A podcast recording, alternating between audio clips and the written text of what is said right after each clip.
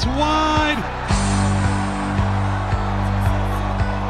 Monica Puig has become the first gold medalist from Puerto Rico in Olympic history. Layun vuelve a jugar con el Tecatito.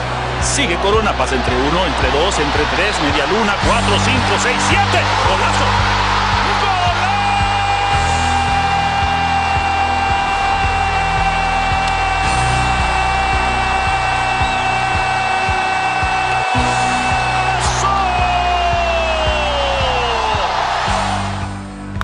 Pagan hits one high and deep to right. Kadir back. It is off the bottom of the wall, and it kicks away from everybody. Pagan is being waved in. Here's the throw to the plate. It is not in time, and that is the ball game.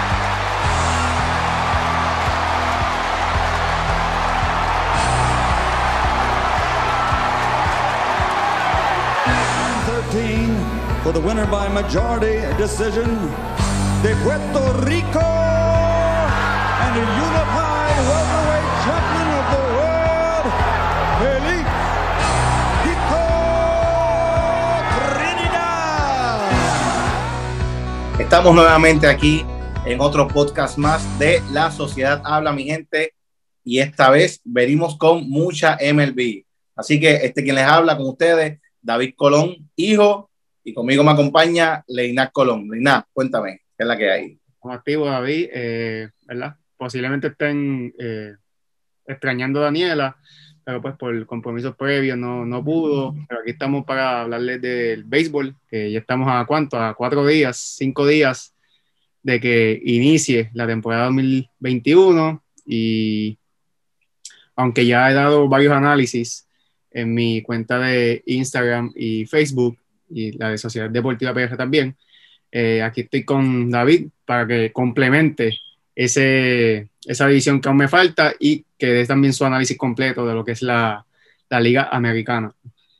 Exacto, así que mi gente, usted va a tener siempre la información que necesita para analizar qué es lo que va a estar pasando esta vez en la Grandes Ligas en la temporada 2021, que va a estar bien interesante, una temporada con muchas incógnitas, eh, la realidad es que los White Sox se reforzaron, eh, los Yankees están en la expectativa de tener una, temporada saludable y no empezó bien, así que vamos, vamos a empezar a analizarle. Normal. no, sí, este, hay que contar con estas eh, particulares siempre que le suceden a varios equipos, como por ejemplo que los Yankees se, se le lesionen jugadores. Eso es algo que ya vemos que siempre está pasando. Y hay que, hay que contar con, esto, con estos puntos claves, como por ejemplo cuando vayamos a analizar a los Angels de Mike Trout, si van a tener picheo suficiente para llegar a la postemporada o no. Usted va, se va a enterar hoy de lo que va a estar sucediendo en la Liga Americana, en las tres divisiones. Vamos a comenzar por el este, nos vamos a dirigir luego al central y vamos a terminar con el oeste. Y antes del jueves, posiblemente vayamos a estar grabando otro programa que vaya a salir antes del jueves, posiblemente el miércoles. Puede estar esperando un segundo análisis de la Liga Nacional, gente. Así que vamos a darle comienzo a esto sin más preámbulos. Leina, ¿con quién vamos a empezar?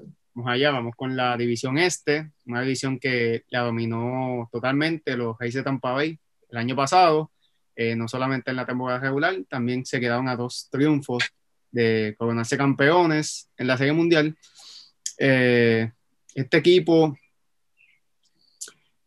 tuvo una controversia ¿verdad? en ese último eh, desafío ante los partidos.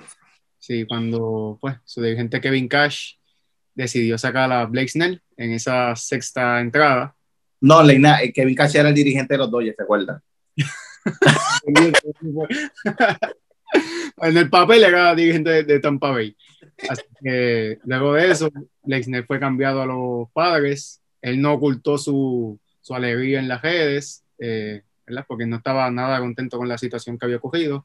Así que este equipo de Tampa Bay, a pesar de, esa pérdida de, de su ace, eh, aún así tienen un equipo, yo diría, digno. No para repetir la división, pero sí para dar batalla, para quizás eh, eh, apuntarse a uno de los dos wild cards. No, la realidad es que los Reyes este año van a contar con una temporada completa de su gran estrella en octubre el cubano Randy Arrozarena. Así que vamos a ver una temporada completa. Eh, disculpa que te interrumpa. Quique Hernández, jugando en el center field hoy eh, con Boston, se le acaba de sacar a José Berríos. Son cosas que pasan, mi gente. Bueno, ni nada. Pues Randy Rosarena, que es eh, una gran estrella, que lo vimos siendo una gran estrella para los Reyes en octubre, vamos a ver su primera temporada completa este año 2021 y hay grandes expectativas con este jugador. También hay que contar con, en cualquier momento, ellos pueden subir a su prospecto número uno de las pasadas dos temporadas, Wander Franco. Es un gran dominicano, solamente tiene 19 años. Es un, un gran jugador dominicano que tiene un swing increíble, batea de los dos lados, es ambidiestro. Es un Ciore que no, no tiene la mejor defensa, pero la, la ofensiva de Wander Franco es increíble, mi gente. Así que, aunque ellos tienen un gran jugador. Importante, escuchen, gente. No tiene la mejor defensa. Para aquellos que están diciendo que va a ser el, próximo Francisco Lindor. Exacto, sí.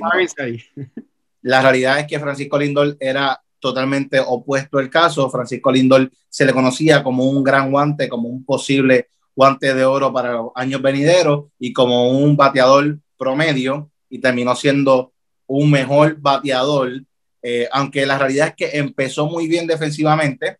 Francisco Lindor sigue siendo excelente defensivamente, pero es uno de los mejores bateadores en la posición de Ciore. Así que el caso es distinto a Wander Franco. Creo que está al mismo nivel su defensa y su ofensiva. Bueno, pueden, pueden estar al mismo nivel, sí. Eh, la realidad es que si están al mismo nivel es mucho decir cuando era un gran guante y era un bateador promedio, ahora pues quizás eh, es igual en los dos lados del campo. Y Wander Franco es un mejor bateador que lo que es de guante. Puede mejorar, como Gary Sánchez eh, mejoró su bateo cuando se le conocía a Gary Sánchez como un gran catcher eh, defensivo y ahora es totalmente eh, un pésimo catcher defensivo y un bateador que tiene sus buenos momentos, pero el año pasado tuvo una buena temporada. Con eso entró después cuando analicemos los Yankees. Pero entonces Wander Franco es un gran Ciore que pudiera sustituir a Willy Adames, o aunque Willy Adames tiene un gran juego defensivo. Eso te iba a decir, eh, de que suban a Franco, eso es, eh, eso va a pasar tarde o temprano. La pregunta es, ¿a quién van a mover de posición? ¿A quién tú crees que muevan de posición? ¿A Franco o Yo entiendo que lo correcto, lo correcto es que aunque Joey Wendell es un excelente jugador defensivo, vimos que en, en esta postemporada pasada del 2020 hizo unas jugadas increíbles. Yo veía a Nolan Arenado, yo veía a, a Carl Ricken cuando se movió para la tercera,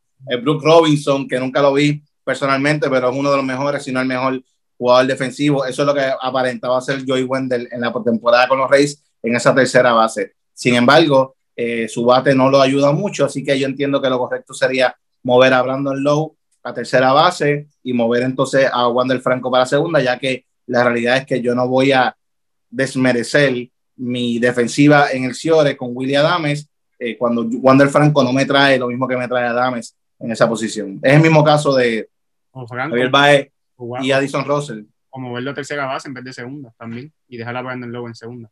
A Wander Franco.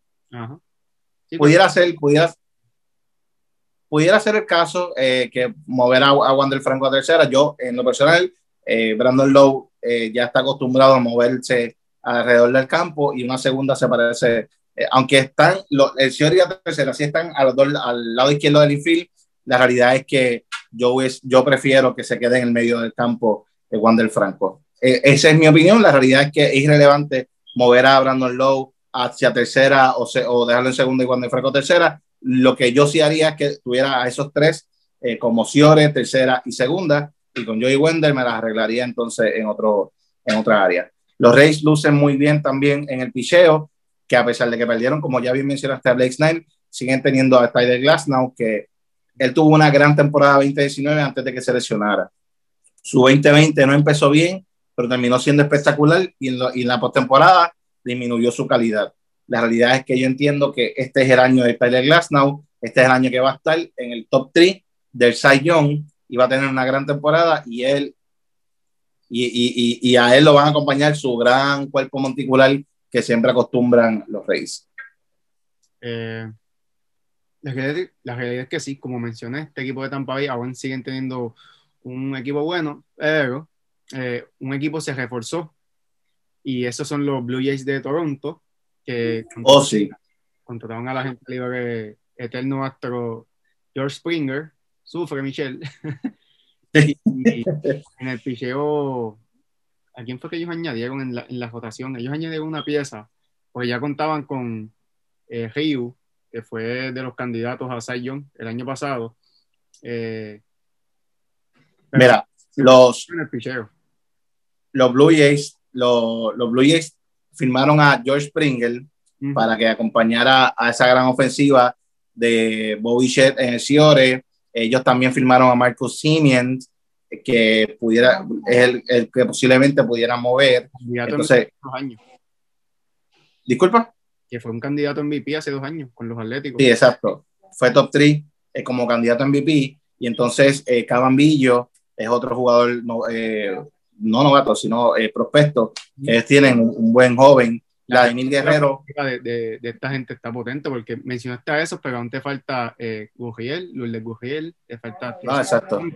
Sí, eh, eh, voy, por el, voy por el infield. Ah, vale. quería, sí, quería mencionar a Vladimir Guerrero Jr., que rebajó eh, 30 libras y por fin se ve en forma. Y no solo eso, cambió de posición también. sí, ahora va a ser primera base oficialmente. Y entonces Lourdes Guriel, Conte Oscar Hernández, George Springer van a hacer su, su outfield. Este, este equipo de Toronto luce impresionante y entiendo que la adición a la que te refieres es a Robbie Ray. Y Steven Matz. Y Steven Matz, que Steven Matz ha tenido una excelente eh, pretemporada. El sprint training de Steven Matz ha sido impresionante. Quizás eso es lo que le hacía falta a Steven Matz para mm, darle mejoría a su carrera, porque en sus últimos años con los Mets, aunque había empezado muy bien, sus últimos años habían sido... Iba decayendo. En, sí, habían sido un desastre. Posiblemente un cambio de escenario es lo que necesitaba Steven Matz, y eso es lo que pudiéramos estar viendo acompañando a Ryu.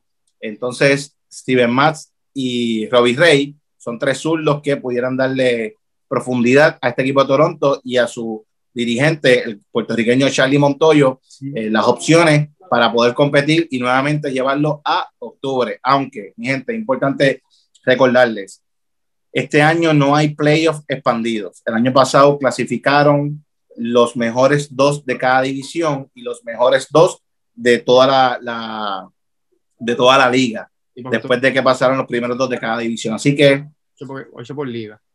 Exacto. El año pasado Toronto eh, clasificó, ellos clasificaron séptimos eh, o, octavo, uno de esos dos séptimos octavos, los primeros dos fueron los Rays y los Yankees, entonces Toronto, Toronto clasificó octavo porque ellos compitieron contra los Rays, fueron octavos y este año, si quieren llegar a la postemporada, van a tener que ser uno de los mejores en su división, porque la realidad es que van a estar compitiendo para uno de los dos mejores, una de las dos mejores posiciones después de los líderes de división.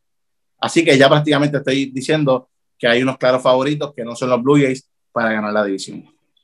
Sí, eh, otra pieza clave en la rotación es Host Tripling, que aparte del año pasado, que fue un desastre como para muchos jugadores, eh, toda su carrera del 2016 ha promediado menos de 4 en efectividad, así que es una pieza eh, es sólida para esta rotación.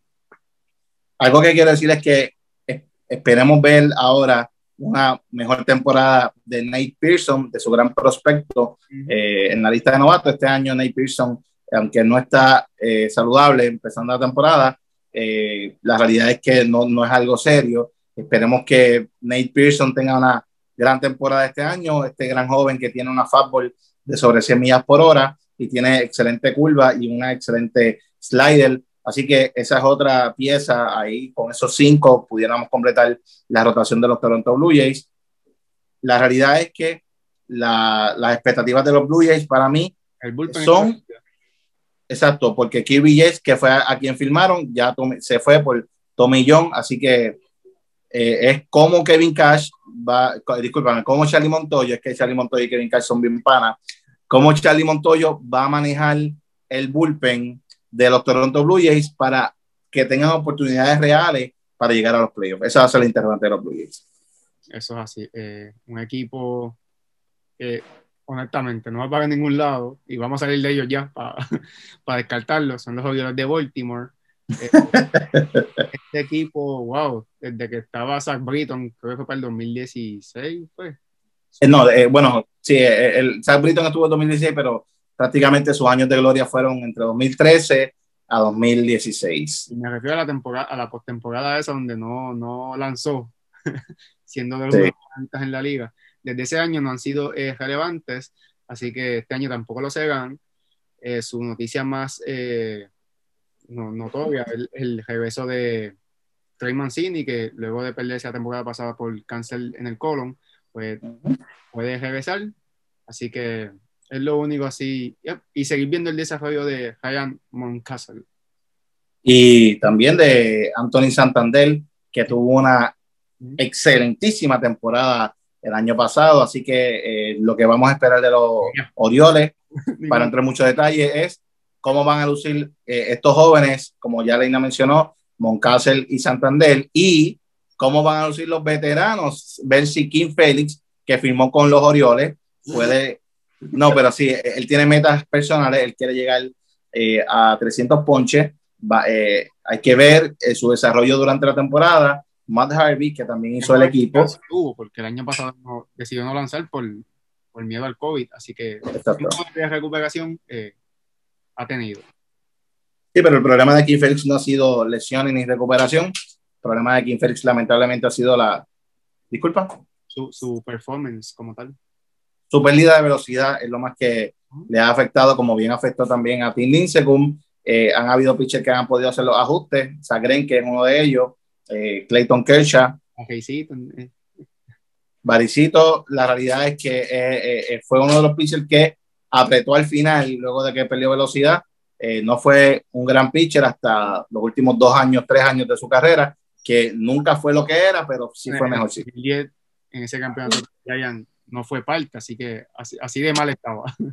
Exacto, y él acababa de firmar, eh, estaba en los primeros tres años de, contrato eh, con los Giants ah, y cuando tú estás en, prácticamente empezando el contrato y ya tienen que descartarte de la alineación de la World Series, es que la, la realidad es que no estás teniendo buena temporada, lo mismo con Aaron Rockwan, me acuerdo que no había hecho buen equipo, pero eso es, estamos hablando de los Giants, eh, ahora estamos hablando del caso de los Orioles, que la realidad es que ver lo que va a hacer Kim Félix y el desarrollo de sus jóvenes es lo que vamos a ver de los Orioles.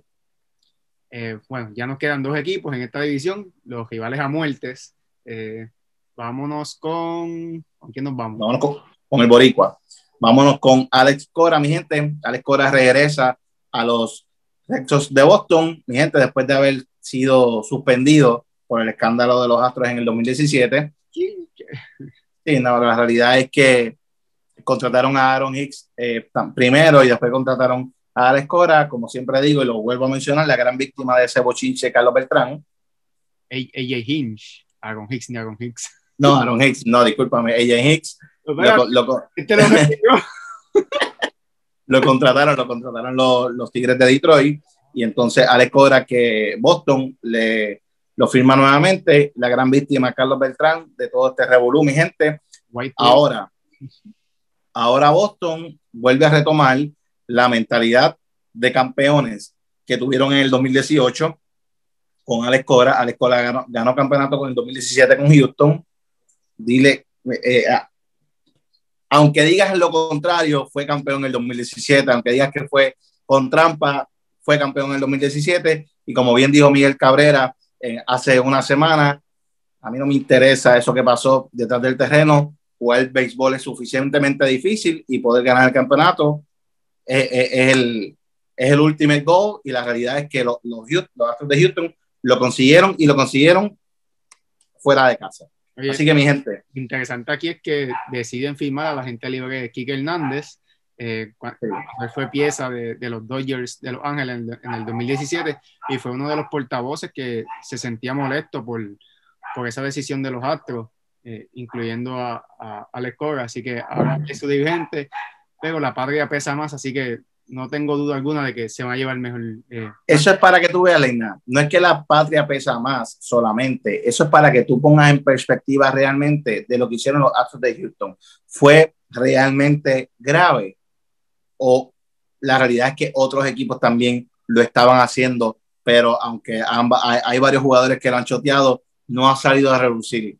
Mi gente, nosotros analizamos desde acá afuera, pero allá adentro en los camerinos los jugadores saben muchísimo más cosas de lo que nosotros sabemos y ellos saben por qué posiblemente un Quique Hernández decide firmar con Alex Cora y Boston, a pesar de lo que le sucedió en su equipo en el 2017, los Dodgers, como ya los han acusado, como ya varios jugadores lo han acusado, también habrán estado haciendo trampa, los Yankees. Así que no nos limitemos, no, no nos seguimos hacia la posibilidad de que la realidad es que hay otros equipos que han hecho sus cosas y que no los han cogido.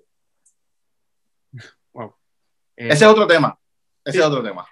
Este equipo de, de Boston, aparte de, de Quique, no, no tuvieron así alguna otra firma significante. Ellos, ellos, ellos firmaron al pitcher eh, de los Angelinos que el año pasado jugó con San Diego, Gareth Anderson. Eh, eh Gareth, perdóname, Gareth Richard. Gareth Anderson es el de los Angels. pero, sí, pero es leyenda, ¿no? Eh, Gareth Richard, que fue un gran pitcher de los Angels, que tiraba durísimo.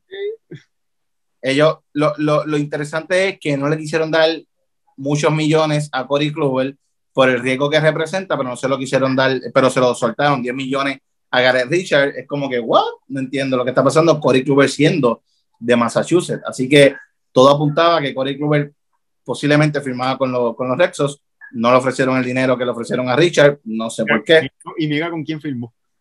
Firmó con los Yankees, gente. Entonces ellos, eh, Boston, Boston es un interrogante. ¿Qué va a pasar con Chris Sale? ¿Volverá a, lanzar eh, o cuándo volverá a lanzar en este año? Eh, Gareth Richard podrá ser el pitcher que lo estaba haciendo eh, en, los Angels prácticamente en el 2017, 2016, antes de sus lesiones. Hunter Renfro volverá a ser el toletero que fue con los padres, porque el año pasado no tuvo una buena temporada, aunque es un gran jugador defensivo, se caracteriza por los honrones, podrá retomar su carrera de jonronero en este equipo de Boston. JD Martínez, pésima temporada el año pasado, eh, luego de perder a Mookie Betts, eh, no tenía ese, esa protección detrás de, de, en la alineación, volverá a ser eh, lo, que, lo que fue, por lo menos una sombra de lo que fue, porque no, no hay que pedirle mucho, JD Martínez fue candidato a MVP, y la realidad es que el año pasado fue totalmente irrelevante, y Rafael Devers Sander Bogart que son sus grandes novatos. Yo entiendo que los Rexos tienen las piezas para hacer daño. Cuando tú tienes a Sander Bogart, a Rafael Devers, a, eh, añades a Kike Hernández en la segunda base, eh, tienes a jugadores como JD Martínez, Alex Verdugo, que tuvo una excelente, excelente temporada el año pasado, Cristian Vázquez, que es un gran catcher defensivo y hace el trabajo ofensivamente. Eh, estamos hablando de que los Rexos lo que les hace falta es que Chris Sale regrese a ser Chris Sale. No, no y pero al menos No, ¿sabes qué? Si es el de Boston, no el de los White Sox, pero por lo menos el de Boston. Eh, un Chris Sale que, que podía ganar. ¿Cómo? Eso también es pedir mucho de él. Yo pienso la realidad. con una efectividad de cuatro, yo, entiendo que ellos van a estar más. No, no, no. Si, si ese es el Chris Sale que ellos van a tener, Boston no va para ningún lado. Chris Sale tiene que ser un ace Chris Sale tiene que tener una efectividad por debajo de tres puntos. y, tiene que ganar 18 juegos. Aunque las victorias no importan mucho, representan eh, la dirección de cómo está yendo tu equipo. Jacob de Grom ha sido John ganando 10, 12 juegos, pero la realidad es que los Mets no clasifican a los playoffs con eso. Ahora estamos hablando de posibilidades para los playoffs y las victorias a un pitcher representan si su equipo está encaminado a dirigirse a los playoffs o no. Son bien pocos los casos los que sí lo logran, con, con un récord negativo en victorias y derrotas como lanzador. Si Chris Sale vuelve a ser el Chris Sale de Boston, ellos tienen una posibilidad para por lo menos sobrepasar a, a, a los azulejos, a los Blue Jays. Aunque ya mismo entramos con los resultados de lo que estaban viendo, por, de lo que vamos a ver por división, los Rexos es el gran, lo harán, tendrán el poderío en picheo, ese es su gran interrogante. Los Rexos van a tener una buena temporada, pero esto es una división profunda. Cuando vemos el, el análisis al final, ya van a saber por qué lo digo. Eh, nada, nos queda entonces el claro favorito de ambos para esta división, que son los Yankees de Nueva York. Siempre con el hospital, ya tuvieron la, la noticia de que el inicialista Luke Boyd se va a perder el, creo que es el primer mes de temporada por, por lesión, así que ya. La Ya empezó. Y ya pierde una pieza clave. No por mucho, pero. No, la realidad es que ellos tienen las piezas para reemplazar a Luke Boyd, Jay Bruce es una de esas piezas. Ellos firmaron que puede jugar primera base. Entonces ellos también tienen a Derek Dietrich, eh, que jugó en el Spring Training. Ahora es las posibilidades de que tienen un espacio más para que estos jugadores puedan hacer el equipo. Eh, ¿Qué va a pasar con este equipo de los Yankees? La gran interrogante siempre Aaron Judge. ¿Estará saludable este año? ¿Volverá a ser el Aaron Judge del 2017, en donde fue candidato a MVP? Giancarlo Stanton también se mantendrá. Giancarlo Stanton, sí, pero Giancarlo Stanton, los Yankees no necesitan de Giancarlo Stanton eh, grandemente para, para ganar la división. Ellos necesitan que Aaron Judge juegue al menos, yo diría 150 juegos. Con 150 juegos saludables de Aaron Judge, los Yankees hacen la, la división como, o sea, ganan la división fácilmente. Yo, yo me voy con menos, yo pienso que con 140 también. Pues 150, de hecho, eso es una temporada completa hoy día. Eso, eh, eso es prácticamente lo que, lo que se espera, lo que yo espero por lo menos de Aaron Judge, que pueda mantenerse saludable después de arreglarse los dientes, que se esté suficientemente motivado para también estar saludable todo el año. Y si puede jugar 150 juegos, solamente perder 12 juegos por descanso, con 150 juegos que él juegue, va a tener números para MVP y los Yankees van a estar líderes de división fácilmente. Sí, este equipo, pues, con el picheo, liderado por Gary Cole, firmaron a Kobe Kluber, que es un, es un riesgo eh, bueno, eh, que vale la pena. Eh, Domingo Germán regresa, un- pero luego de su gran revolú eh, que tuvo el año pasado, que fue suspendido durante toda la temporada, y no ha sido bien, no ha sido bien recibido tampoco por sus compañeros. Eh, Domingo Germán será el mismo de antes. o algo así, pienso yo. Disculpa, Lina, no te escuché. Que lo, lo terminan cambiando, pienso yo. Sí, deberían, deberían. La realidad es que, Lanza bien. disculpa. Si es que lanza bien, porque si no lanza bien, ¿quién va a querer un problemático coge palo? Y también ellos tienen a, a Luis Severino que se le lesionó, así que eh, eh, no van a tener a otro gran pitcher eh, en Luis Severino. Tanaka ya no va a estar jugando para los Yankees. El picheo de los Yankees con este año. firmó con Japón este año, exacto. El picheo de los Yankees es lo que verdaderamente James Paxton firmó nuevamente con los Mariners, aunque no había tenido buena temporada. Es lo que todo el mundo se, se pregunta. Los Yankees tendrán el picheo para ganar la división. Hay- ¿Podrá Corey? Blue Jays pues cuentan con un buen bullpen. Esa es la diferencia de ambos. Exacto, ellos tienen a Chapman que fue suspendido eh, por tirarle en la cabeza a Mike Broso, el que se la sacó en los playoffs el año pasado. Chapman va a empezar suspendido. Ellos tienen a Zach Britton que va a perder el primer mes de temporada, pero una vez se integre eh, con, con Chad Green, que es un gran lanzador también, eh, la realidad es que el bullpen de los Yankees siempre, siempre es impresionante.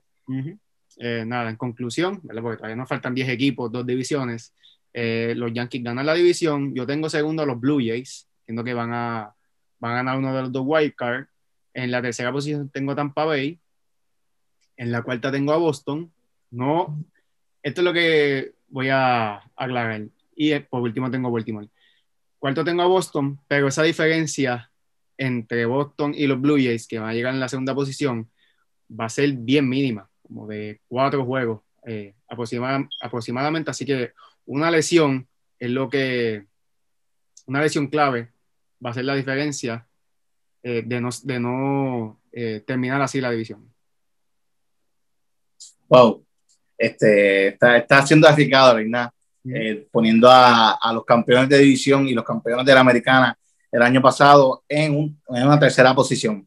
Como yo lo tengo este año, yo tengo a los Yankees ganando la división. Ellos van a ganar sobre 95 juegos. Entiendo que los Rays, a pesar de perder a Charlie Morton y Blake Snell, eh, ellos siempre tienen un gran, eh, una, un- una gran granja en donde pueden salir lanzadores increíbles y ellos cuentan mucho con la estrategia de, de poner jugadores del bullpen a empezar los juegos. Así que yo entiendo que esa gran estrategia van a tener que utilizarla mucho este año y ellos van a llegar en la segunda posición. Entonces tengo en la tercera posición a, a los Rexos, Leina. Me voy a arriesgar con los Rexos en la tercera posición. Entiendo que Alex Cora va a insertar la mentalidad de campeón que acostumbra a tener y van a provocar que los Rexos estén luchando con los Reyes para esa segunda posición en la división, pero los tengo como tercero. Es tu mismo análisis. Reyes y Boston van a estar ahí, pero entiendo yo que va a estar más arriba. Entiendo que lamentablemente Charlie Montoyo y los Blue Jays van a estar luchando también eh, para estar en esa segunda y tercera posición y todos van a quedar bien pegados, pero la profundidad son 19 juegos que tienes que jugar contra los rivales de división, así que la profundidad de, de lanzadores eh, que le falta a este equipo de Toronto es lo que va a provocar que ellos no, no logren una de estas primeras tres posiciones en la división. Y lamentablemente hay que decirlo, mi gente, los azulejos están invirtiendo dinero.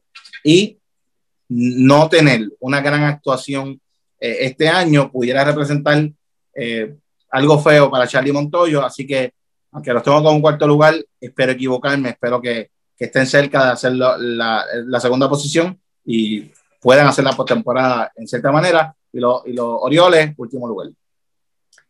Eso es así. Spoiler alert. Vamos para la división central, una división donde...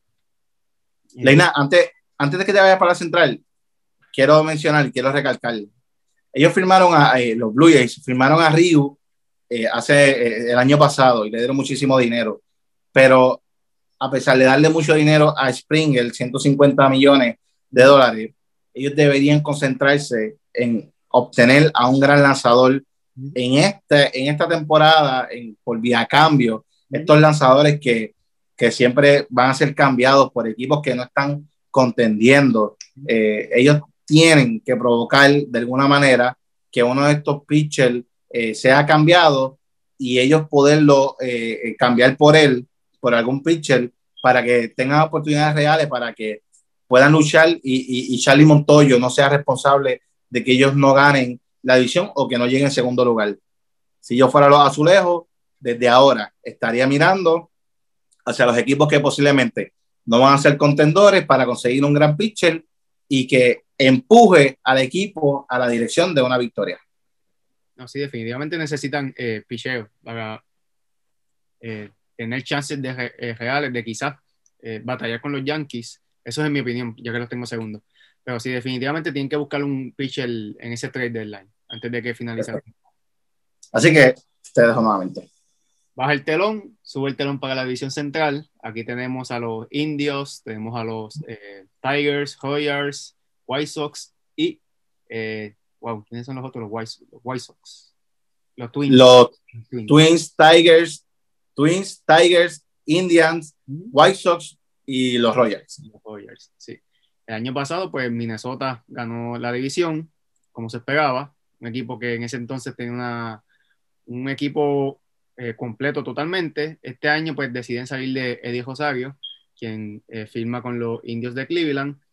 Eh, aún así, están apostando en José Berríos eh, como su ace.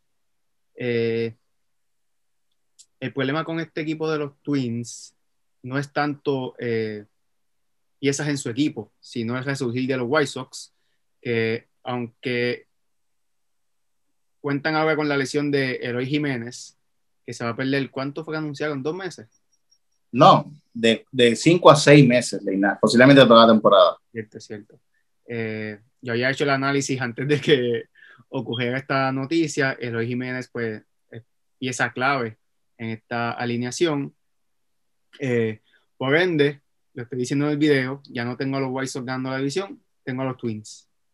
Mira, te, te digo desde ahora, vamos a empezar a analizar los Twins, pero te digo desde ahora que aunque esta lesión va a ser un golpe duro para los White Sox, no va a cambiar el resultado de la división. Que, sostente con lo que dijiste antes.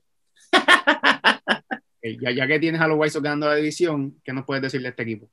No, no, pero vamos a empezar con Minnesota, ya que empezaste, ya que empezaste a hablar de, de Minnesota, eh, ya que los tengo aquí también, ya los tengo aquí.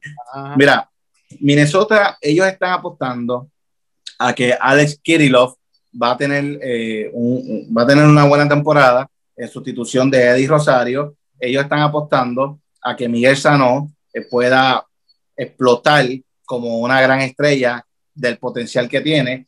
Eh, Josh Donaldson, tienen que tener una temporada saludable de Josh Donaldson eh, para que realmente puedan ganar la división, pero son muchas interrogantes cuando tú eliminas a tu bate más consistente de los últimos seis años de esta alineación, que ha sido Eddie Rosario, ha sido quien ha pegado sobre 15 cuadrangulares, prácticamente 20 cuadrangulares por temporada, siempre está impulsando sobre 80 carreras, eh, es el jugador que siempre es la constante en este equipo de, de Minnesota y aunque tiene periodos malos, tiene slumps, tiene, eh, pues, a veces le falta eh, su ofensiva, siempre está en el terreno y siempre hace los ajustes y siempre calienta. Y ha sido la constante de este equipo de Minnesota. Buxton selecciona. A diferencia de, de Byron Buxton, que siempre selecciona, Max Kepler, que siempre selecciona, y Miguel Sano, que ha tenido buenos, buenos momentos, pero también ha tenido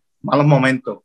Donaldson selecciona muchísimo también. Y cuando tú quieres, eh, cuando tú contratas a Andre, Anderton Simmons para tener ofensiva, la realidad es que es difícil. Simmons es un gran jugador de contacto, pero es difícil poder contar con la ofensiva de este jugador. Polanco en, primer, eh, en segunda, la realidad Araes también está, que pudiera estar ahora como bateador designado o, o Sano como bateador designado, eh, y entonces Araes en segunda o en primera. La realidad es que este equipo de Minnesota tiene varias interrogantes. Mitch Garber, ¿podrá ser el Mitch Garber que vimos en la temporada 2019? Minnesota eh, tiene, por el contrario, un, un cuerpo monticular liderado por José Berrío, tienen a Michael Piñeda, ellos perdieron a Odorici y perdieron a Rich Hill, pero la realidad es que ellos están apostando. Kenta Maeda, finalista Sayón. Kenta Maeda, sí, tienen a Kenta Maeda, que fue finalista Sayón, con José Berrío eh, y con Matt Schumacher también, que lo firmaron. Ellos, eh, ellos tienen un buen, un buen, eh, un buen picheo, pero increíblemente firmaron a Nelson Cruz, que ese, ese va a ser el bateador designado oficialmente de, de, de Minnesota tienen que tener otra excelente temporada eh, nuevamente. ¿Y la Minnesota. que lo suspendan por esteroides. No. Mira, pero lo que te quiero decir de Minnesota es que podrán tener la ofensiva que tuvieron en el 2019 y la que proyectaron en las primeras semanas del 2020 para soportar el empuje y ganar la división. Yo entiendo que demasiado riesgo luego de perder a tu bate más consistente en Eddie Rosario son demasiados riesgos que tomar y Minnesota no va no va a ganar la división y la van a ganar los White Sox. Sí, eh, muchos digan que, ok, se lesionó Leo Jiménez, pero Boxton tarde o temprano se va a lesionar también. El problema aquí es que estoy contando entonces con una temporada eh, completa de Josh Donaldson. Casi imposible. Bueno, que verlo, lo hizo hace dos años con los Bravos de Atlanta. Eh, y por esa razón yo entiendo que los Twins entonces eh, van a ganar la división. Como te dije, esa, esa pérdida de Eloy Jiménez es fundamental para ese middle lineup de, de los White Sox. Eh,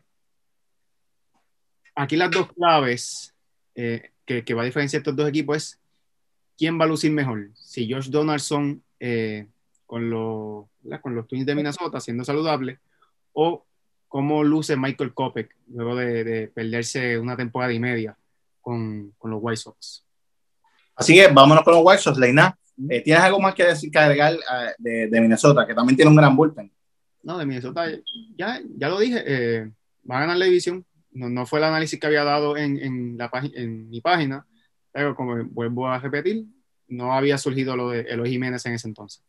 Que prácticamente se va a perder la mayoría de la temporada, mi gente. Repetimos nuevamente, de 5 a 6 meses. No es toda la temporada, porque queda habilitado todavía para septiembre, quizá para septiembre o para los playoffs. Por eso es que no han anunciado un out for the season, mi gente. Los White Sox, los White Sox cuentan con el actual MVP en José Abreu en la primera base, eh, Yasmani Grandal, que tuvo una pésima temporada el año pasado. La realidad es que esta para mí es la clave, lo que vaya a hacer Yasmani Grandal detrás del plato y ofensivamente es lo que pudiera quizás no provocar ser tan doloroso la pérdida de Hilo y Jiménez. El año pasado Joan Moncada le dio coronavirus antes de que empezara la temporada.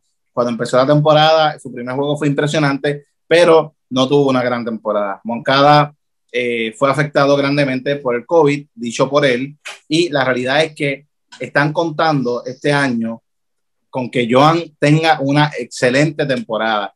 Y si Grandal y Moncada, los dos, tienen una buena temporada, temporadas decentes, la ofensiva de Eloy no va a hacer tanta falta. Así que los White Sox tienen jugadores que deslucieron el año pasado y si pueden ser lo que proyectaron antes del 2020, van, a ser increíbles, van a ser impresionantes. Tim Anderson sigue siendo uno de los mejores señores en la grandes ligas, es prácticamente campeón bate hace dos años y, y, sigue siendo una gran amenaza eh, ofensivamente. Y los White Sox ofensivamente están logres, están completos, mi gente, son profundos, eh, tienen a jugadores en el outfield, a, pesar de que perdieron a, a Jiménez, tienen a Luis Robert, un gran jugador defensivo y que también empezó súper bien, pero no terminó tan bien como empezó la Así que los White Sox tienen una gran, gran, gran, o sea, el futuro de los White Sox es más brillante de lo que pudiera ser el futuro de, los, de los Minnesota Twins. Y con su nuevo dirigente en Tommy La Sorda, yo entiendo que van a hacer el trabajo para, para ganar la división de Cuéntame de los pitchers de los White Sox. Ah, no, Tommy La Sorda, no, Tommy, eh, la, rusa es. Tommy la rusa, Dios mío, es que Tommy la, Sorda. Te murió, bendito. Este, mi, mi pésame a la familia de la Sorda. Pero es la rusa, es la rusa. Sí, Tommy la rusa, que empezó con un papelón porque lo, lo, lo detuvieron bojacho guiando. Mira, lo que pasa, te voy a ser honesto, es que tengo a mi gato que me está llamando a la puerta. Déjame abrirle para no desconcentrarme rapidito aquí. Cuéntame de los pitchers, Leina. Zumba, zumba. Eh, nada, está la rotación de los White Sox eh, luce sólida. Ellos firmaron a Lance Lynn, que tuvo una temporada impresionante con, con Texas. Eh, también cuentan con ya el, White Sox Lucas Yolito, que ha sido de los lanzadores más consistentes en esta franquicia. Eh, Dallas Sky, que lució muy bien el año pasado. Y la clave está en Liam Hendricks, el relevista que mejor lució el año pasado en la Liga Americana con los Atléticos de Oakland, al nivel de que se ganó el premio eh, Mariano Rivera, relevista del año. Así que es, esa firma es la que los tiene ahí, ahí con los Twins eh, para ganar la división. Liam Hendricks. Sí, así que tienen el bullpen, tienen el picheo, y con esto que te dije de la ofensiva, es impresionante lo que pueden provocar los White Sox. Tienen un bright future, Leinat. Y ese future puede ser ahora, puede ser el presente. Michael Kopech viene virado. Leinat, si Michael Kopech viene virado. No son los Twins, son los White Sox. Leinat, si Michael Kopech es el Michael Kopech que todos esperábamos en, como novato, cuando estaba con los Rexos, no estamos hablando de ganadores de división, Leinat. no, estamos hablando de ganadores de división. Estamos hablando de contendores de la Serie Mundial, Leinat. Exactamente. Eh, vamos con los indios. Digo, espérate, déjame Cleveland, que después se ofenden. Así que nos, va, cuando nos vamos con el equipo que acaba de cambiar a su gran estrella, a su gran jugador, a Francisco Lindor. Eh, vámonos con, con, los que firmaron a Eddie Rosario para tratar de, de contrarrestar. Ajá. Las ideas que salen de un puertorriqueño eh, carismático, eh, para otro carismático que en los Twins demostró que tiene mucha química con su equipo, es un jugador que, que se vive lo, lo, que hace en el terreno de juego. Así que entiendo que este jardinero de Guayama, que se proyecta que sea el jardinero izquierdo, eh, va a lucir eh, como lució con los Twins. O sea, súper bien, más de 20 cuadrangulares. el problema aquí con este equipo de los Huesos es que también perdieron a Carlos Santana, sobre básicamente en la ofensiva solamente les queda José Ramírez. Ramírez Reyes. Eh, José y Ramírez Reyes. Fuera de eso, no tienen eh, amenazas en la. José Ramírez, Leina, José Ramírez. José Ramírez, eh, Josario y. y Framil. Y Framil. Fuera de eso. Sí, con tres, con tres de nueve tú no ganas la división. Exacto, porque Roberto Pérez, oye, el mejor catcher defensivo de, de la liga, eh, ha ganado el sayón, el sayón, el guante de oro en las últimas dos temporadas.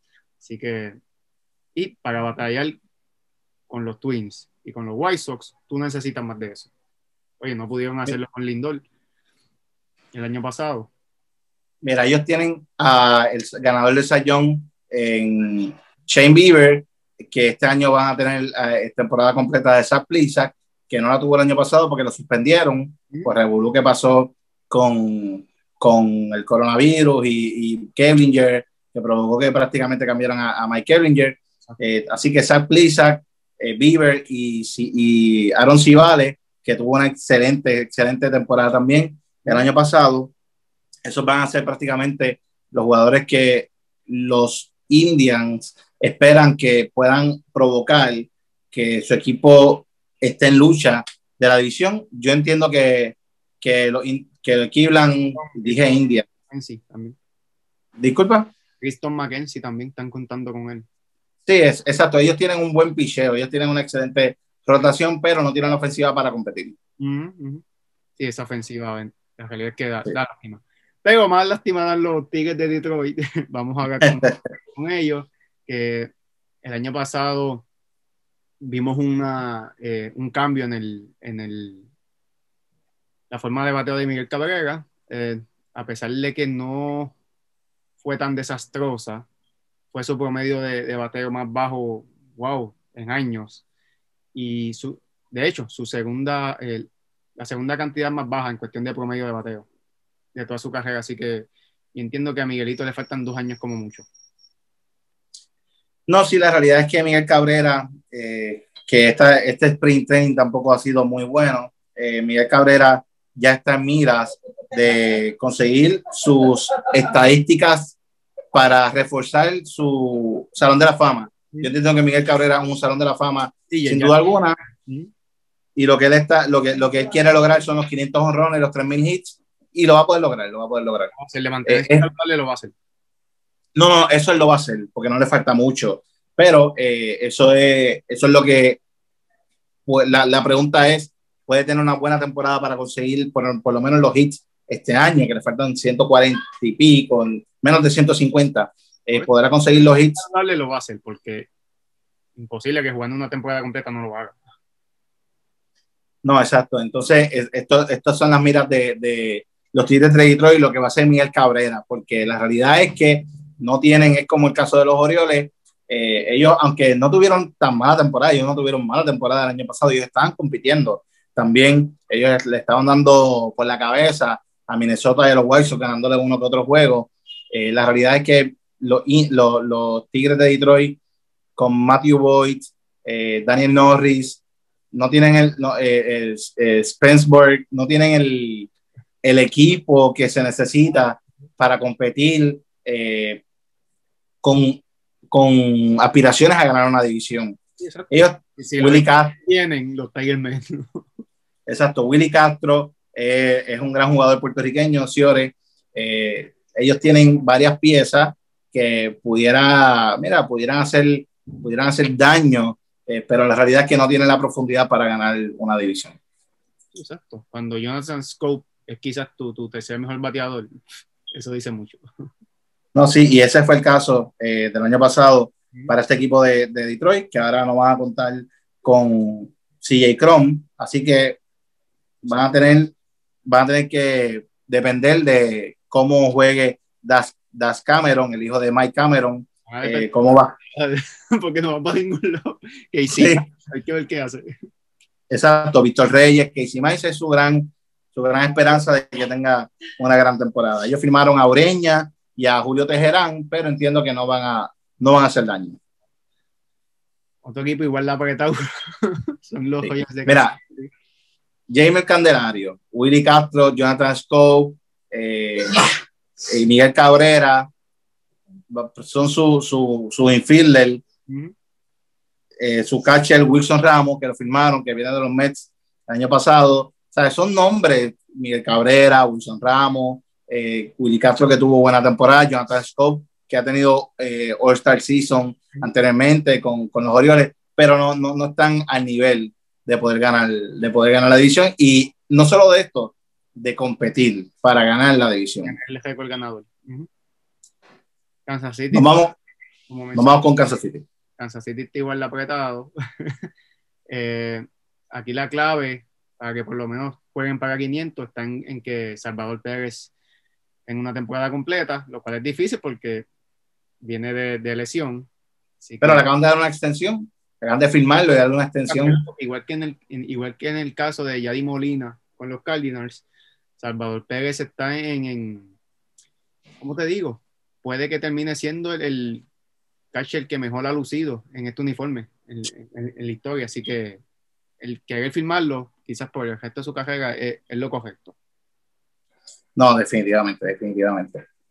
Eh, los Royals, que son una de las nóminas más bajas eh, para esta temporada, no tienen, no tienen el poderío, igual que los Tigres de Detroit, para ganar la división, pero eh, esto, este equipo que ha sido líder de victorias en la pretemporada sabe ganar juegos, saben correr, saben jugar y van a hacer más daño que los Tigres de Detroit. No estoy diciendo que van a ganar la división, estoy diciendo que van. El picho es igual de malo, pero la diferencia es que tienen más piezas ofensivas. Eh, firmaba Carlos Santana, que ambidiestro le da súper bien a la bola.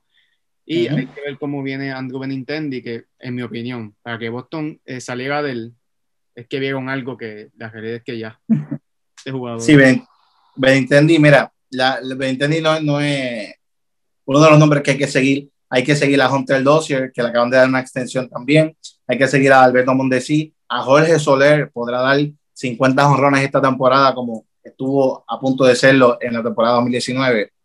La realidad es que los Royals tienen más nombres eh, para. Ah, tienen a Bobby Witt Jr., que es un Ciore el prospecto de este equipo, que aunque va a empezar en la AAA, él ya pudo haber empezado eh, en este equipo. With Merrifield, que da muchísimos hits y es un jugador excelente.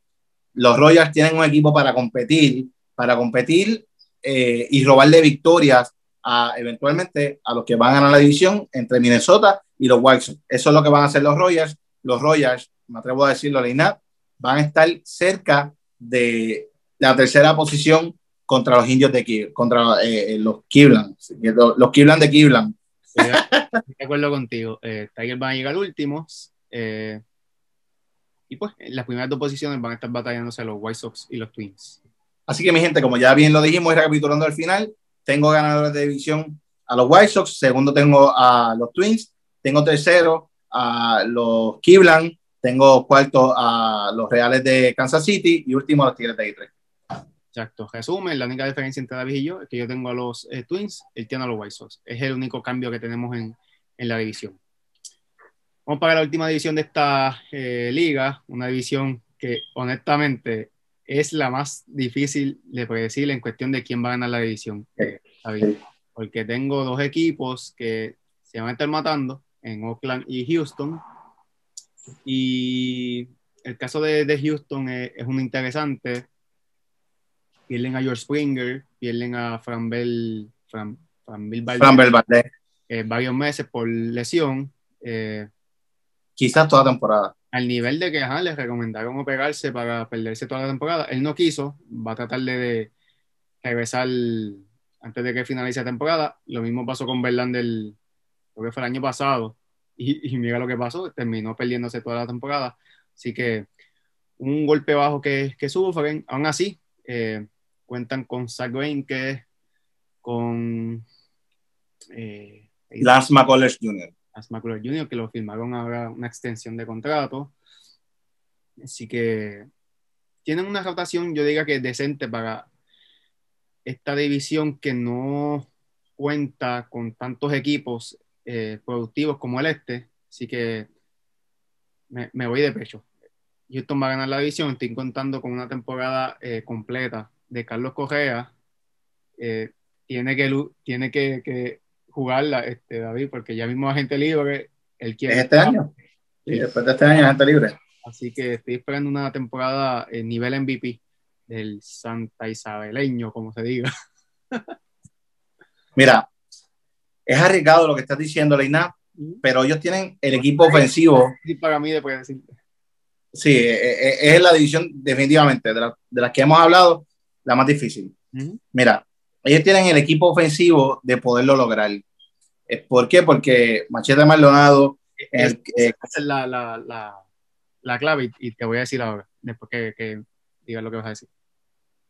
Que, menciona, menciona, lo que ya me, me salí de la línea. Que, que la ofensiva, eh, tienen a ver regreso de Jordan Álvarez como su bateador designado, no jugó el año pasado, sabemos lo que les pasó en los playoffs, que nadie batió. Es honestamente imposible que Alex Bregman, José Altuve, eh,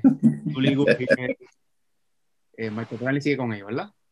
Sí, Michael Bradley sigue con ellos. Y que todos estos eh, bateadores productivos luzcan igual de mal que el año pasado, así que estoy contando no solamente con una temporada a nivel MVP de Correa, sino con unas temporadas productivas de, estos, eh, estas cinco potencias.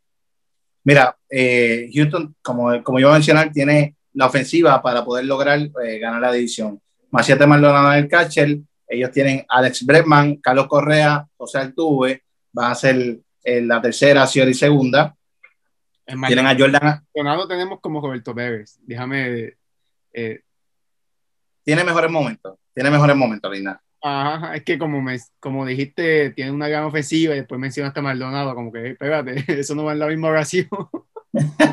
gracias, por, gracias por hacer el énfasis. Ah, Yo sé que tú entiendes lo que estoy diciendo, pero, pero la realidad es que eh, eh, Machete es fundamental para que este equipo de Houston pueda eh, competir y ganar la división, por lo que puede lograr con el picheo, con el montículo, como lo lleva él, que él ha, él ha sido uno de los jugadores más importantes de este equipo de los Astros de Houston, llevando a su, a su cuerpo monticular. Julie Gurriel en primera, entonces... En, todas las mayores. Lo, como bien lo dijiste, Lina, Jordan Álvarez regresa, Michael Bradley, tienen a Kyle Tucker, eh, que Kyle Tucker es un gran jugador y es un gran talento, y lo demostró el año pasado, a pesar de que no tuvo su mejor postemporada, no batió para poder, eh, se espera grandes cosas de este jugador de Kyle Tucker con Michael Bradley eh, que va a estar en el left field. Eh, la realidad es que la pérdida de George Springer es lo que provoca que no sean favoritos claros para ganar la división. Esta pérdida, porque quien lo sustituye eh, en el center field pudiera ser prácticamente Straw, este, hablando de Maestro. Maestro, que pudiera ser uno de los jugadores claves defensivos de este equipo de Houston, pero ellos contaban con una gran defensiva y la ofensiva de George Springer, a pesar de que se lesionaba, se lesionaba varias veces. Yo entiendo que la lesión de Fran Valdez es lo que provoca que no sean eh, los favoritos para ganar la división. Eh, tener que esperar que Sagren que tenga otra excelente temporada, Lance McCullers juegue bien, Cristian Javier repita la temporada de novato que tuvo el año pasado, es fuerte, eh, son expectativas fuertes, pero ¿quiénes son la competencia para este equipo de, de, de Houston. Knapp, yo me gustaría decirlo, me gustaría decir que va a ganar la división, pero no me puedo arriesgar con este equipo de Houston para ganar la división. Entiendo que Carlos Correa va a tener un gran año a nivel de su temporada como novato del año y va a conseguir ese contrato después de que haya rechazado los 120 millones y 6 años que le ofrecieron. Va a poder, va a poder tener una temporada que va a sobrepasar eh, eh, el, su ofrecimiento a los 200, mil, 200 millones de dólares en la temporada muerta, Lina. Entiendo que los ganadores de división, y nos vamos ahora con el otro equipo, van a ser nuevamente los Atléticos de Oakland. Los Atléticos de Oakland siempre, siempre sorprenden a mucha gente porque a pesar de que se pasan perdiendo jugadores, pierden jugadores, y este año perdieron a Elian Hendricks y perdieron a Marcus Siemens, y uno dice, ¿cómo perdieron a su candidato MVP de hace dos años? Eh, ¿Cómo perdieron a uno de los mejores relevistas? De los últimos. ¿Cómo es? Están acostumbrados y siempre los reemplazan. Sí, están acostumbrados, mi gente. Este equipo de, de Oakland está acostumbrado a perder grandes nombres y a poder soportar eh, la pérdida de ese gran nombre. Ellos firmaron a Rosenthal para poder contrarrestar la pérdida de Liam Hendricks, y eso es, eso es clave. Así que su golpe no desmerece el luego de haber firmado también a Sergio Romo, ellos tienen un gran cuerpo monticular liderados por Chris Bassett, Jesús Luzardo, que son dos jugadores que jugaron muy bien en la temporada pasada. Eh, tienen, siguen teniendo uno, de los mejores bullpen de la liga. Wendell Ken, Lutrivino, como ya mencioné, Rosenthal, Rosenthal y la firma de Sergio Romo. Firmaron nuevamente a Yusmeiro Patit. Así que tienen jugadores, ah, y cogieron de los Dodgers a Adam Kolarek, que es el zurdo que tira súper incómodo. O sea, que ellos siempre miran eh, a, a, Jake Dickman, que también es muy bueno eh, en el lado, eh, tirando a, a, los zurdos. Ellos siempre cogen jugadores que tú dices, contra, pueden, pueden sustituirlo decentemente, aunque Elvis Andros no va a sustituir decentemente a Marcus Siemens, es también un jugador que es bueno defensivamente. Uh -huh. Así que quizás no ofensivamente, pero como que no, no, no, no pierden tanto eh, como por ejemplo Maestro y George Springer, que tú dices, diache, qué mal. En el caso de Marcus Siemens y Elvis Andros. Que le, que le van a sacar eh, el jugo eh, a su veteranía y va, va, a tener una temporada productiva. Exacto, y doy énfasis al bullpen, mi gente, porque yo entiendo que esto es lo que va a llevar a que los Atléticos de Oakland ganen y con, su, con sus lanzadores jóvenes en Chris Bassett, Jesús Luzardo, eh, ellos firmaron nuevamente a Mike Fire, ese, ese, es uno de sus peores pitchers prácticamente de su rotación, que no, no lo tiraron tampoco eh, contra, cuando jugaron contra los, los Astros el año pasado en los playoffs, pero entiendo que los Astros van a ganar y Matt Olson, Matt Chapman van a, con, junto a Ramón Laureano, van a ser una gran ofensiva, van a, van a tener una gran protagonismo este año, especialmente en, en Matt Olson, que yo estoy esperando que este gran jugador, primera base defensivamente, que es un jonronero, que da muchísimos jonrones, pueda sostenerse. Y es más, lo voy a decir. Matt Olson, como lo dije el año pasado, voy a irme otra vez con el mismo pronóstico. Matt Olson va a ser el líder de jonrones de esta temporada, mi gente. Así es como yo veo a Matt Olson. Va a ser el líder de jonrones de esta temporada de la Liga Americana. Wow, wow, wow, wow, wow. Eh, algo que, que, se me olvidó eh, mencionar fue la, la, firma de Jake Odorizzi a esa rotación de los Astros. Ah, sí, sí. Así que, a pesar de, de, ¿verdad? de haber perdido a, a, Valdés, quizás por quién sabe por cuánto tiempo, van a reforzarse y van a resolver con Cristian Javier, con Odorizzi, con Wayne. Va a ser duro, va a ser duro. Sí, lo, lo sé. Pero Una pregunta, Lina. ¿Va, a ser, ¿Va a ser más duro la competencia entre los White Sox y, y, los Twins o la de los Astros y los Atléticos? Bueno, bueno, yo no sé si tú tienes a los Atléticos segundo lugar. Sí, sí, sí, lo, lo, lo dije, que, que, la batalla está entre, lo, entre Oakland y, y, Houston, pero sí entiendo que los Twins y White Sox, eso se van a matar a la muerte. Va a ser más intensa. Hasta el último fin de semana de, de temporada regular. Pero sí, tengo a Oakland segundo, todo eso que tú ¿Algo más que quieras agregar de Oakland? No, no, lo, lo que tú mencionaste, eh, van a, a, siempre buscan la manera de reemplazar esas piezas eh, claves que, están acostumbrados a perder en lo que es la, la, temporada muerta. Así que la, la, clave para que de por qué día los Astros ganan está en esa, en el resurgir de la ofensiva de, de Breckman, Altuve, etcétera. Bueno, pues vámonos ahora con los que tienen al nene mimado de las grandes ligas, que a pesar de ser nene mimado no le dan promoción y no hacen crecer la liga, mostrando a Mike Trout. Vámonos con los Angels, Leina. Qué pena, uno de los, quizás, eh, de los mejores jugadores de todos los tiempos y, y una, una, pena que, que, honestamente no lo veo ganando ese mundial porque no lo veo saliéndose de ese equipo. no, si ya le dieron una extensión de 12 años. No, sí, ese, ese, se mueve ahí, lamentablemente. Este equipo a menos que lo cambien, como hemos visto con Arenado, que, que después que lo firman una extensión, tú dices, ya se lo cambiaron este, a, a Stanton, 13 años, 300 millones, y de momento cambiado, como raro. Uh -huh. Hay que ver qué, qué, sucede, pero dejándome llevar por lo que es presente, por lo que veo, eh, es triste la situación para los Rangers sí cuentan con el jugador de amenaza doble Shohei Otani, lanzador, el, bateador. Es la clave. Uh -huh. Pero honestamente yo pienso que ya su, su, su carrera como two-way player terminó. Va a tener que... Pero Lina, que... ¿Ah? ¿viste lo que está haciendo en la, en la pretemporada?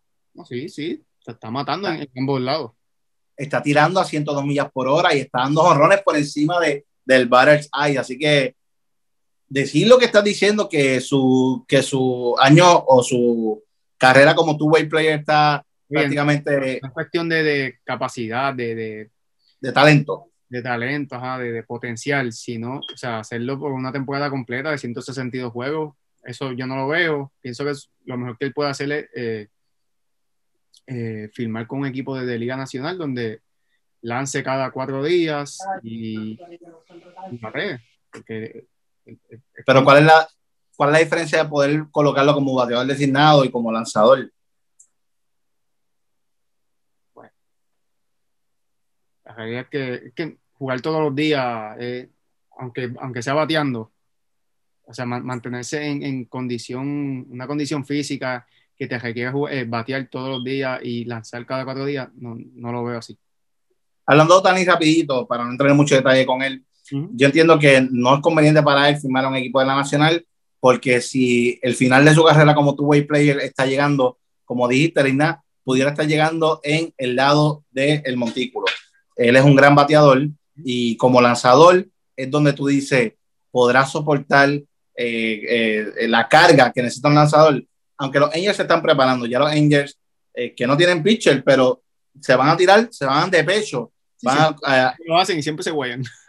sí, van a lo, pero se van a recargar más todavía porque van a, a realizar una rotación de seis jugadores, de seis hombres, con miras a que Shohei Otani pueda tener descanso eh, entre juegos, uh -huh. pueda tener un descanso como lo tiene, lo tenía en Japón. Shohei Otani eh, viene de Japón y, esto, y estos equipos de Japón se componen de rotaciones de seis hombres y es lo que provoca que estos pitchers puedan soportar la carga y casi no se lesionen el problema, una rotación de seis cuando no tienen ni cuatro lanzadores productivos.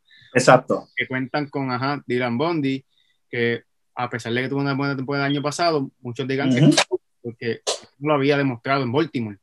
Eh, cuentan con José Quintana, que a pesar de que ha lucido bien eh, en el pasado, viene de una temporada mala con los Cubs. Eh, Androgini, Androgini, no es. Ajá. Sí, ahí tiene... no es la gran no es la gran cosa.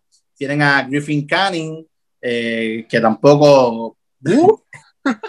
Patrick Sandoval, ¿sabes? son muchos jugadores, muchos arrogantes. Vienen de una temporada mala con Baltimore, pero con Baltimore juega mal todo el mundo, así que. pero un, un, la realidad es que. Pasado ha tenido también éxito. No tienen el picheo, no tienen el picheo para competir, y esta fue una de las razones por la que Trevor Bauer no firmó con ellos, porque no tienen el picheo y con tampoco con Trevor Bauer y les aseguraba ganar la división. No tienen el picheo y bueno, cuando, cuando uno na, analiza la ofensiva, con Pujol tú no puedes contar, porque ya él no es un jugador. Exacto. So, cuentan con Mike Trout, lo tengo como candidato en MVP, eh, cuentan con Otani, eh, fuera de eso Anthony Rendón, obviamente también posible candidato a MVP. Uh -huh. Fuera de eso, no tienen más nada. Jared, Justin. Jared Walsh. Justin Upton. Jared Walsh. Jared Walsh. Es, es esa es, eh, es la incógnita. Y la realidad es que tienen que dejar, darle turnos eh, a diario, porque por lo que demostró el año pasado, eh, está ahí para quedarse. Mira, ellos tienen nombres atractivos en la ofensiva. Tienen al gran nombre, Mike Trout. Uh -huh. Después, Shohei Otani. ¿Podrá eh, hacerlo bien en los dos lados? Esa es una gran interrogante. Entonces, Rendón, que es increíble. Para mí, uno de los jugadores más consistentes de la Grandes Ligas. Después de esto, tienen jugadores atractivos como, por ejemplo, David Fletcher, que es un gran jugador que batea para contacto. Fletcher es excelente bateando para contacto. Después de esto, ahí es que, bueno, ahí es que empiezan las expectativas y una de ellas es Jared Walsh. Podrá, podrá ser un gran jugador consistente durante una temporada completa como lo demostró el último mes del año pasado. Uh -huh. Pero ¿qué pasa? Que después de, la gran, de, de, las expectativas empiezan los jugadores que tienen que van a decepcionar no matter what. Para mí... Ese es el problema, tienen demasiadas interrogantes. Una es Otani. Y, y, interrogantes negativas -huh. también. Una temporada de, de Otani, eh, hay que ver qué sucede. Lo que mencionaste de Jared Wash, cómo lo sigue en una temporada completa. Eh, José Iglesias repetirá el, el embuste Exacto. pateando más de 300. ¿Entiendes? Eso. Que... Mira, David Fletcher, José Iglesias, son, son jugadores que eh, son fine, ¿me entiendes? Pero tú no ganas campeonato con estos jugadores. Uh -huh. eh, just, eh, Justin Upton, ya Justin Upton, para mí, no, no, no, no es una amenaza, no es una amenaza Bueno, eh, en las grandes ligas. al nivel de que en el fantasy están agente libre. en el fantasy. Exacto, sí. Cua- cuan- entonces tienen a Dexter Fowler, que tampoco, también tú dices, ya Dexter Fowler como jugador se murió, ¿sabes? Ya, ya no, no, no, no hay que esperar grandes cosas. Ellos firmaron a Raciel Iglesias para que los ayude en el bullpen y va a ser el, el- el relevista que va a tratar de, sellar las victorias. Y para mí fue una gran adquisición la de Raciel Iglesias, pero lamentablemente eh, no tienen la profundidad de lanzadores brazo en y tampoco tienen. ¿Cómo? que con un brazo en el bullpen tú no ganas. Exacto. Tampoco tienen para competir en el bullpen. Bueno, Nina, nos vamos con los últimos dos de la división. Prácticamente hemos dicho los, los campeones de división para la INAP y para mí, que diferimos, eh, y hemos dicho eh, los Angels. Los Angels, ¿verdad? En la tercera posición. Yo, este, vamos a terminar el, el análisis de los últimos dos equipos para dar el pronóstico. Vamos con Pero es muy probable. Texas. Texas, we have a problem. Sí, La realidad es que Texas, eh, que ha tenido una gran pretemporada, eh, Joey Galo, eh, la realidad es que Texas no, no los veo compitiendo este año. Es el, el mismo caso de Detroit, el mismo caso de los Royals, eh, aunque los Royals, como ya men- mencioné, ya ustedes vieron lo de los Royals, Texas, yo, yo veo que, Este que van a tener problemas. este equipo de Texas está feo. Eh, Está feo. Lo único interesante que tienen es Joey Galo y el desarrollo de Leodita Vegas. Exacto. Directamente no, no, no quiero opinar de nada porque es que sería perder el tiempo. O sea, wow. Sí, eh, este equipo, este equipo, la firma de David Dahl, les da un jugador que, que es un, un buen jugador, uno de- un gran jugador que, que, o sea, no es un gran jugador, es un buen jugador que pudiera darle como que luz. Que viene de Colorado, hay que ver qué hace. Entonces, eh, Odor, que no es lo que esperamos, Willy Cajun podrá desarrollarse eh, grandemente, eso es otra gran interrogante, pero después, entonces su gran estrella, Joey Galo, también es un interrogante. Ellos no tienen ninguna producción segura de ninguna base, ni nada. no tienen nada que tú dices, yache, este jugador es mi constante. Estos jugadores podrán desarrollarse, ellos no tienen eso. ¿Quién, quién va- quién va a dar más con si Joey Galo o Chris Davis? Exacto. Ellos, wow, pero Chris Davis, eh, eh, que, que de Oakland, Sí, que lo cambiaron por An- Andrews, creo que fue. sí, exacto, sí, este, lo estoy viendo, lo estoy viendo ahora. Yo, yo pensaba que, que Chris Davis lo habían votado de Oakland y sabía que lo habían cambiado por, Sí, por el cambio. No, no, eh, para mí Joey Galo va a ser, va a ser, va a tener una buena temporada. Este año sí, expectativa, eh, veo que Joey Galo va a tener una buena temporada, pero lamentablemente no tiene ni el picheo para competirle y nada.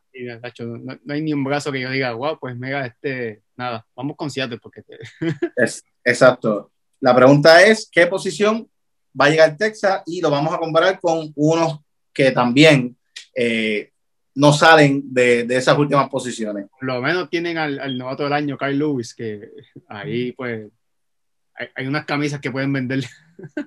Yo te voy a decir algo de Seattle. Con Ah, Seattle no nos podemos dormir. Eh, Seattle, eh, este sí, es el mismo caso de los Royals. Seattle tiene jugadores que tienen una producción bastante consistente. Eh, Kyle Siegel, en la tercera base, es uno de esos jugadores. Y tienen unas expectativas. Eh, Kyle Lewis podrá sostener su gran año como novato. Entonces, Kellenic es un gran, gran jugador, como lo es Bobby, Bobby Witt Jr. con los Royals. Kellenic está por encima de Bobby Witt Jr. Y si Kellenic llega a ser el jugador que todo el mundo espera que sea, Seattle entonces va a empezar a tener piezas que tú dices, wow, Seattle eh, no va a ganar la división, pero eh, tampoco van a, a, hacer tanto daño. Pero Seattle luce como un buen equipo en el futuro. Su outfield es bueno, aunque no lo creas, Leina. Mitch Hanigel no es un mal jugador, es un jugador decente. Eh, Kyle Lewis, novato del año. Julio Rodríguez también es otro novato que se espera que tenga una, un, grandes años, o sea, que su futuro sea bueno, y a eso le incluimos a Kellenic, que entonces tú dices contra, hay que salir de uno de estos tres outfield, Kyle Luis siendo el seguro de ellos, para mí Julio Rodríguez, ellos tienen que cambiar a Mitch Haniger o ponerlo como bateador designado para entonces Kellenic tenga eh, oportunidades y el desarrollo del outfield de Seattle a largo plazo va a ser increíble. Y ahí que tú dices, el futuro de Seattle no luce tan mal como el futuro de los, de los Rangers. El problema está pues en, su picheo, que no cuentan con fuera de Paxton, que a pesar de que tiene un nombre impresionante, no viene de, una buena actuación con los Yankees. Hay que ver si todavía le queda algo en, el, en el brazo. Así que cuando es tu mejor lanzador, que es una incógnita, eh, tus oportunidades no, no, son reales de, de ganar la división. Eh, los comparaste con los Hoyars, que los Hoyars dijiste que van a estar ahí con los indios por la tercera posición. Vamos a salir corriendo. Que van a estar ahí con los Angels en la tercera posición. Fíjate. Ah.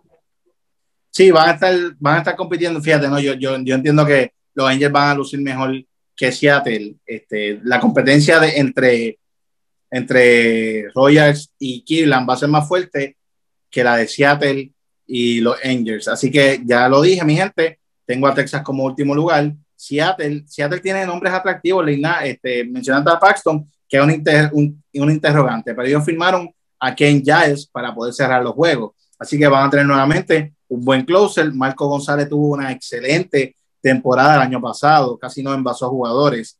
Entonces tienen a Kikuchi, que no ha sido el gran jugador que se esperaba de Japón. Graveman, eh, también podrá lucir como lució al principio con los Atléticos. Justin Dunn, otro novato que ellos están en la expectativa.